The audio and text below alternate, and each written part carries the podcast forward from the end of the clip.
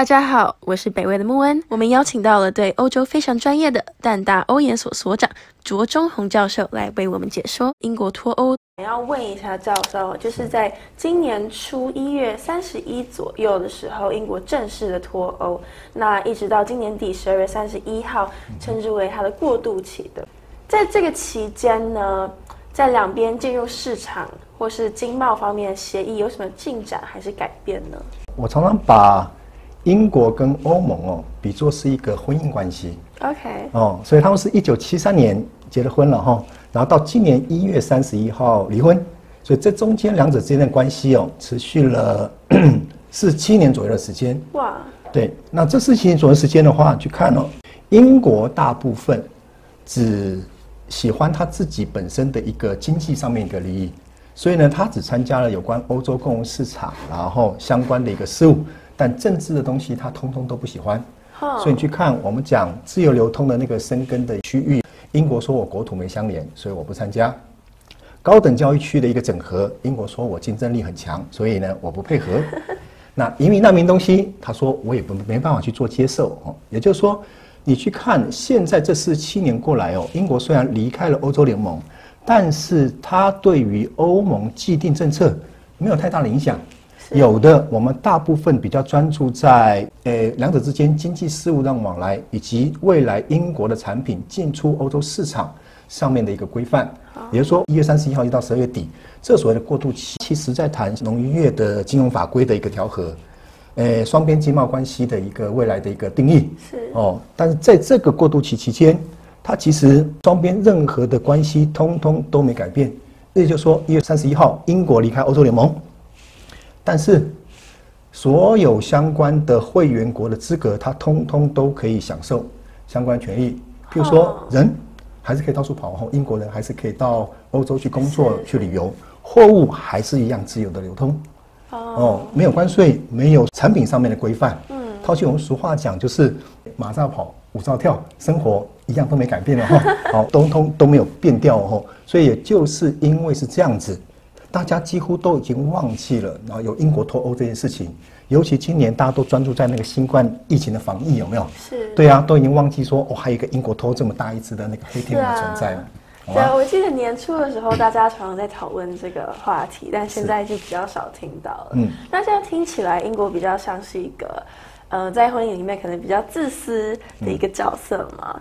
那我比较好奇是，刚刚教授有提到一点，国民他们并不需要特别去申请签证，所以是连工作签证都不用申请就可以去欧盟工作的一个状态吗？对，在这之前，他们都是欧盟的会员国，是所以欧盟会员国的话，基本上他们给了他一个相关定义，叫做欧洲公民。嗯，比如说，只要是欧盟会员国的公民，他就叫欧洲公民。是他二十八个国家的，通通都可以自由的一个迁徙。哦所以今天会计师可以在二十八国家执业，建筑师、医师这些通通都是，学生也可以到处跑，好不好？所以它是一个非常幸福的一件事情。了解，了解是。那我们第二个问题呢，是想要请问说，因为他们谈判感觉不太顺利，然后也拖了很久，所以双方的坚持到底是哪些？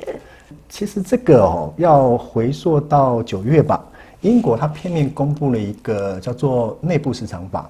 那这个内部市场法的片面去改变了一月三十一号英国跟欧盟达成那个脱欧协议，是那里面很大一部分，它其实是在北爱尔兰这个定位的问题。那北爱尔兰定位说，英国跟北爱尔兰它是同一个国家，所以产品进入到北爱尔兰国内市场，这没错嘛哈。但是从北爱尔兰到爱尔兰的话，就等同于进入到了欧洲市场，所以呢，它要接受欧洲市场的一个相关的规范。反过来讲，爱尔兰的产品进入到北爱尔兰没事，但从北爱尔兰再到英国的话，就要接受英国边境上的管制。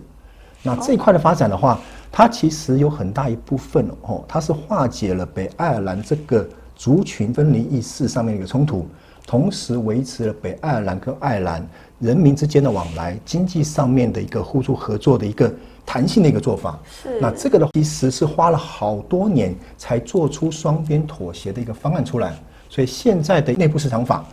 Boris Johnson 一公布之后，他片面的毁约，这毁约之后，他北爱尔兰跟爱尔兰就可能恢复这个硬边界，那这个硬边界就造成北爱尔兰人民非常不满意，爱尔兰很好反弹，欧盟其他的会员国也不高兴，他觉得那个是国家诚信的问题。是，所以这个造成了后来在整个双边谈判的过程就非常的不顺利。那这边有很多所谓的圈圈里面，他们这些的话，通通都是在谈判里面双边坚持的一些事物。我把它归纳为三点了哈。是。第一个要公平竞争，就牵扯到公平贸易。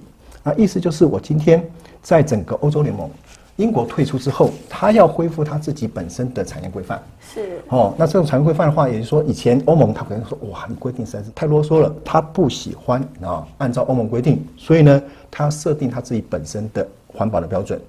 劳动的规定，尤其是补助企业里面在国际上面竞争，那这就牵扯到说，我将来英国跟欧盟之间贸易，它可能就会发生公平贸易的问题、公平竞争的问题。哦，对，所以欧盟就说，那以前因为你英国是会员国，他们所有争端解决，通通都在欧洲法院那地方。他说，那现在是不是还是按照欧洲法院来作为相关的一个判例的解释以及最终的解释权？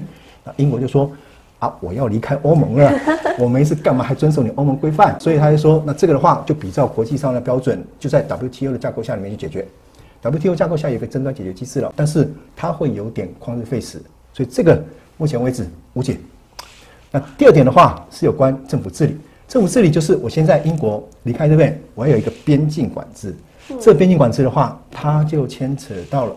我今天政府怎么样去管理所谓的边境？嗯，所以以前货物可以直接往来，哎，对，那直接通行呢。可是现在恢复了之后，就麻烦了，因为一九九三年欧洲共同市场弄了以后，所有欧盟会员国内部边境没了，所以没有的话，人员、货物、服务资金，它是在四大流通的一个概念里面运作了二十几年，以前都不用通关的，我现在百分之百都要通关了。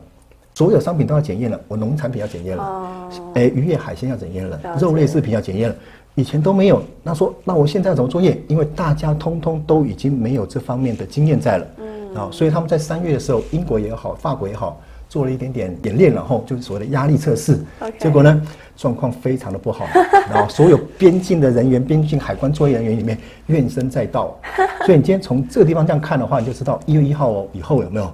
他们在整个边境上管制的话，会呈现一个比较大的混乱的一个时期。是，所以它需要有一个比较长的一个我们讲阵痛期、过渡期了。是是。也就是说，一月一号以后，人民面对民生的一个冲击会非常的直接。OK。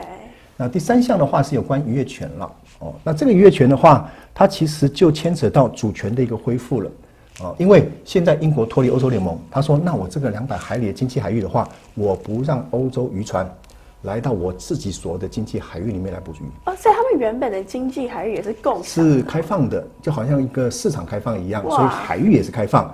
所以影响的话，从这个地图来看的话，法国、比利时、荷兰、德国、丹麦是这种沿线的渔民，通通都会受到影响。哦，但是如果我们今天把那个产值呢摊开来看哦，渔业。它只占英国整体经济产值零点零三，中间它非常非常小，它其实不应该成为整个双边谈判的一个焦点，啊，只是说因为以前英国的渔民嘛，吼，因为欧洲渔船一直在那个地方捕鱼，造成他们非常大的一个冲突，所以呢，英国渔民大部分都是脱欧那种强硬派，那所以英国政府波伊江省他有他自己的选民要交代了哦，尤其这种边境管制。对于主权来讲，具有高度的一个象征性。是英国一再强调说，我脱离欧洲联盟，我就是要恢复百分之一百的主权。是是。那所以也就是因为是这样，所以即使这个渔业权的一个产值非常的小，有没有？但是呢，英国非常的坚持，它反而现在变成双边谈判一个主要关键点了。好奇怪哦。对，这是很奇怪一件事，对不对？所以这个争议，它其实不是在于说经济的产值有多少，反而是比较像是领土边界那种主权自尊的感觉。当然是。是，我是北威的莫恩，欢迎订阅北威 YouTube 频道。在这边，我们会定期的上传北威 Podcast 财经专业分析影片，以及北威研究室系列，与各种的专家呢去讨论各种主题。欢迎大家订阅收看。